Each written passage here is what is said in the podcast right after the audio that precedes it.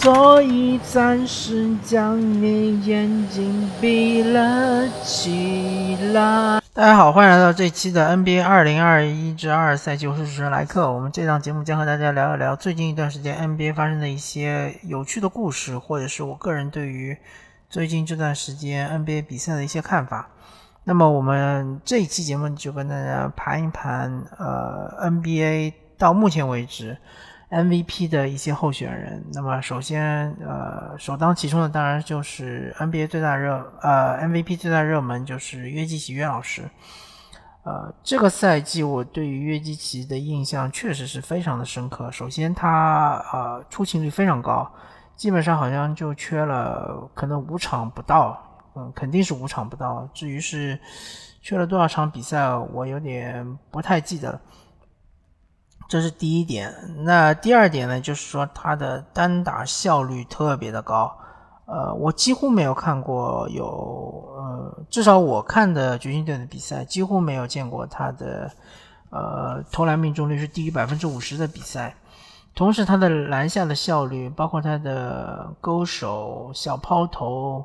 呃，嗯，包括他的这种呃篮下的上篮，其实都是。啊，非常可怕的高效，呃，由于他的球权其实非常高，他的这个呃，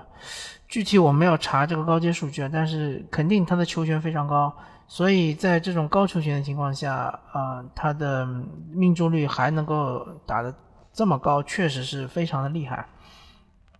当然，约基奇这个赛季好像三分球不是特别的准，而且他投的也比较少。啊，所以他在三分线外的这个威胁其实是可以忽略不计的，但就是，呃，就要看这个防他的这个中锋对于约基奇的三分线外抬手做三威胁这个动作，他到底是如何理解的？我也见过好多的中锋球员看到约基奇在三分线外抬手就冲过去要封堵他三分球，就被他一步过。我个人是觉得是没有太大必要，因为真的就是说，你让约基奇在三分线外投篮，其实是比他进入呃禁区之后各种呃骚操作，其实是威胁更小。那么约基奇一旦进到三秒区之内啊，他就处于一个不可阻不可阻挡的这样一个状态。呃，如果你上包夹，他很有可能就是传出空位三分，或者说是在内线给艾里克戈啊，给那个阿伦戈登的这个空接球。如果你不上包夹，那么基本上呃内线球员就会被他生吃。呃，我我几乎没有看到有内线能顶得住约基奇的球员啊。反正现在就是说，确实约基奇是处于一个无敌状态啊！之前我看过一场掘金打七六人的比赛，啊，七六人并没有用大吉恩比德来防约基奇，可能是考虑到确实防御守约基奇对于球员的呃体能的消耗太大，啊，所以说呢，其实是让托拜斯哈里斯来防约基奇，那么这种情况下，就约基奇就打得非常轻松愉快。呃，我所以我不知道，如果像恩比德啊，呃，或者说，我我真不知道联盟中还有谁啊，武切维奇可能会好一点，像这这两位球员防约基奇可能会不会效果好一点？但其他的球员确实是呃很难防，或者说几乎防不了。嗯，所以说在进攻端，约基奇确实是无愧于 MVP 的发挥。呃，他对于球队的影响力数据，他的这个 on off 的切换数据，嗯，包括他的真实命中率，包括他的呃球权，呃呃球权占有率都是呃史诗级的，非常的厉害。啊，虽然他的劲爆的这种得分场次并不多，不像是比如恩比德拿五十加，啊，勒布朗詹姆斯拿五十加，啊，还有。库里好像这个赛季拿过一次六十加，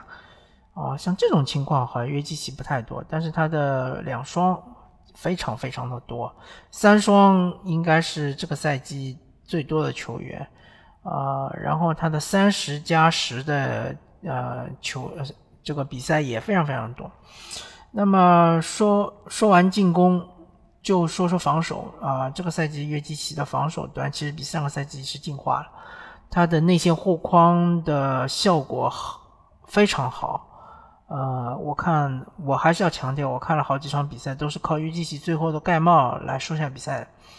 呃，其实他身高是足够高的，但是他的运动能力是很一般的。约基奇的跑跳能力肯定是很一般，但是他现在的防守更聪明，更会选位，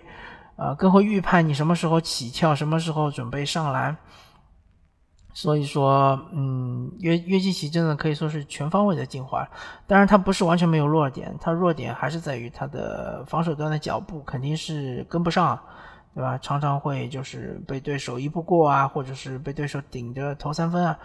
还有一个弱点嘛，就是他有时候会处于一个呃比较迷茫的状态，他有时候会吝惜于自己的出手，就不太喜欢去得分。那么这个有可能是跟他的状态的低潮和跟他情绪的低潮有关，啊，接下来说 MVP 榜排名第二的大帝恩比德，恩比德这个赛季确实是，呃，从出勤率来说比上个赛季好很多，呃，基本上也就是缺席了大概六七场比赛，不是很多。那然后他这个得分效率也是非常的高，其实刚开始赛季刚开始的时候，恩比德很打得很挣扎。呃，然后逐渐逐渐的渐入佳境。现在他场均好像是罚球数最多的球员。那然后他的中投，虽然说感觉比起上个赛季是呃有所下降，没有说那么准，没有达到没有达到杜兰特这种中投水平，但是他还是够用。呃，主要是他的内线杀伤实在太厉害了。其实整个联盟能内线单防恩比德的球员还几乎不存在。那么，如果你一旦上了包夹之后，他确实是能把球给传出来。嗯，所以说，呃，恩比德这个赛季其实啊，在 MVP 的道路上其实还是很有竞争力的啊。但是我还是看到了他，嗯，有一些瑕疵啊。至少最近这几场比赛，我发现恩比德在防守端他的注意力或者他的精力没有，呃。没有那么多了，就是没有花在防守端那么多的精力，呃，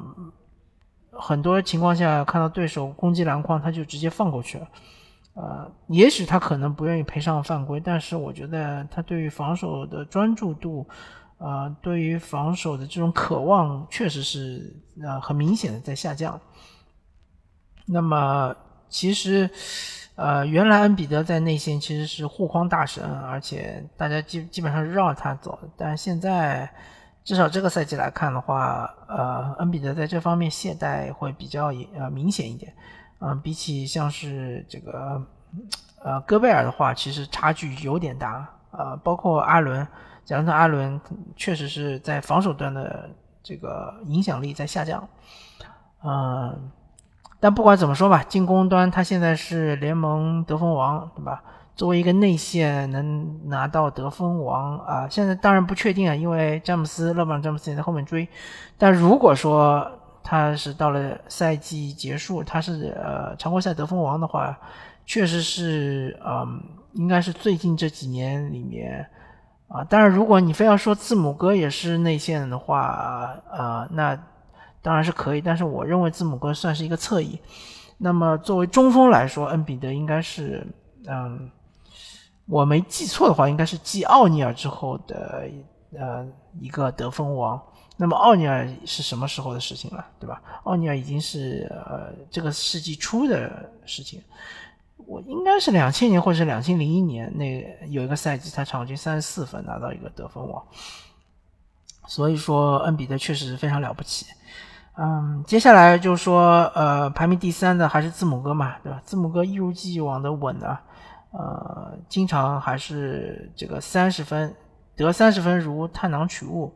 而且这个赛季进步的一点，我我个人感觉他的罚球比原来更稳了，啊，我甚至看到有一场比赛他是十四罚十四中，对吧？作为字母哥，他这种有明显短板的球员来说，呃，确实罚球。这一端的进步是非常明显的，啊，大家都是有目共睹的，啊，当然就是，呃，他还是有他的短板，啊，比起字母哥，呃，比起约基奇和这个，呃，恩比德来说，字母哥他有他的优点，他的优点就是呃，一个是他的协防更积极，啊，防守端就不用说了。当然，字母哥的单防其实并没有那么的厉害，没有大家想象中那么厉害，但他协防确实很厉害。啊，第二点就是他的进攻的冲击力，就是他持球进攻的冲击力还是更强的一个。当然，其实我觉得大帝恩比德跟他比起来不会差距很大，因为我也看好多比赛，恩比德有时候就后场直接拿球往前场推，往往会造成对方的犯规。而且恩比德这罚球啊，呃，要比字母哥好很多。虽然字母哥是当然是进步了啊，罚球端肯定是进步了，但是恩比德还是要比他更好的一个。所以相对来说，呃，冲击力这一块呢，啊，字母哥还是。比这两位更强一点，但是呢，也没有比大帝强很多。呃，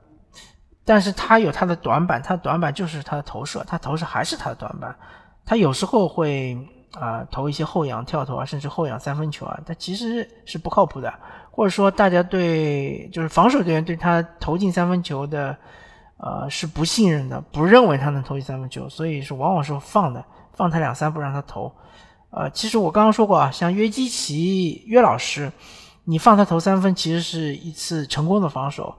那么约老师他的三分命中率好歹还是有大概三十五左右，可能三十五还不到一点，但字母哥可能就更差了啊。而且就是说约老师他投的不多，但是感觉他的手感啊，他的投射的手型啊，还是更好的一个。那么这个大帝恩比德他三分投的也不多。啊，但我总总感觉啊，这是我的感觉，也许查一查数据可能会更加的，嗯，精准一点。但是就比较这三个人来说，我觉得，呃，投射最好的肯定是约老师，第二是呃大地，第三才是字母哥。如果说你把投射的概念从三分线往里推的话，那毫无疑问肯定是呃约基奇第一，呃。恩比德第二，但是这第一和第二之间的差距可能没有那么大，啊，可能是非常细微的差距，呃，因为确实去年恩比德这个超神的手感，呃，可能感觉是已经超越了约基奇，但这个赛季约基奇还是中投经济独立还是非常的稳，那字母哥肯定是离他们有很大的差距，呃，另外就是说，当他遇到特定对手的时候，他的得分可能就会遇到比较大的阻力。比如说像是热火啊，比如说像是七六人啊，对吧？就是有内线有一个呃非常强壮的中锋在后面一直等着的，那这种情况下，可能还是需要靠米德尔顿或者是朱霍勒迪来得分。所以字母哥当然比比这两位都年轻啊啊，但是我觉得他的进攻影响力可能是不如。啊，约基奇和这个恩比德，但是他的防守影响力应该是比这两位都强，但是还是进攻嘛，还是我们还是呃更多的看进攻。那么 MVP 第四的话，据说是贾莫兰特，我觉得贾莫兰特还是要往后靠一靠了。呃，虽然说灰熊的战绩是非常不错，呃，但是毕竟就是说莫兰特。怎么说呢？嗯，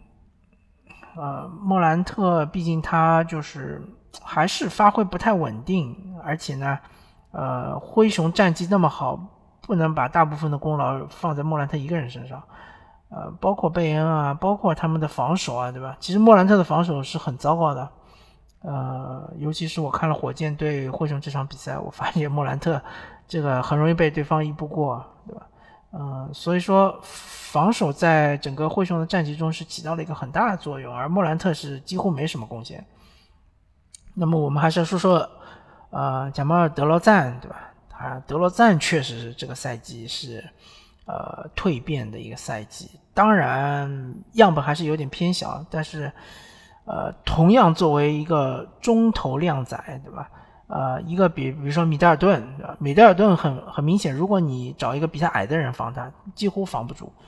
他这个中投非常的顺溜。但是你找一个比他高的、比他强壮的人防他，他就几乎就是会完全哑火，除非就是用挡拆，换人换防，对吧？如果换不了的话，比如你找吉米巴特勒来防米切尔顿，基本上他就呃完全被掐死了。那么再比如说像吉米巴特勒，吉米巴特勒也是一个中投，呃或者说主要靠中投吃饭的球员，但是他的中投的局限性就在于他必须是呃靠近篮筐的中投，所谓的就是呃六到十尺的这样一个中投的范围，呃就是他不能离篮筐太远。离篮筐太远的话，他中投的威力就会啊急剧下降。然后他也不是那种习惯的，就是接球就投的这种球员，他还习惯于自己运两步或者背身单打两下。他的这种无球的这个中投能力没有那么强。比较这两位的意思就是说，德罗赞这个赛季真的是成为了一个，呃，可以说中投呃这一块的呃王者。呃，他的这种就是说接球跳投，包括他的这个呃面框单打，就是呃比如说晃出一一步的空间或者半步的空间起跳的中投都是非常非常准的，呃，尤其是在呃上半赛季非常非常的准，非常非常可怕，还有很多的这种绝杀，呃，当然就是说他。他的问题还是非常明显，比如说他的三分还是不是他的常规武器，对吧？比如说他的防守，作为一个四号位大前锋来说，呃，他的防守无法做到护框，呃，同时他的篮板球，呃，也不是做得非常的好，呃，当然，之所以我没有说凯文杜兰特，是因为杜兰特确实他那个伤停的时间有点偏长，如果说他不是伤停那么长时间的话。呃，还是杜兰特应该是他的顺位会比德罗赞更高一点，因为杜兰特他这个中投啊，他甚至不需要晃开空间，他就直接顶着你投了。德罗赞，呃，如果说你是一个比他矮的防守队员，他也可以顶着你投，而且也可以投很准。但如果你是比较高的防守队员，或者说你是这种身高臂长的防守队员，他还是要通过节奏的变化晃动，对吧？就像原来科比这种打法。啊，背身晃动，或者是呃面框晃动，把晃出呃小小的一点点的缝隙，然后是有一个出手的空间，然后才是非常就是呃节奏非常舒展的这种中投。所以说德罗赞这个赛季确实是呃出乎所有人的意料吧啊，但是别忘了他还是他有三年大合同，而且。从这个趋势来看，越是到赛季末期，感觉他的效率是有一些下降的，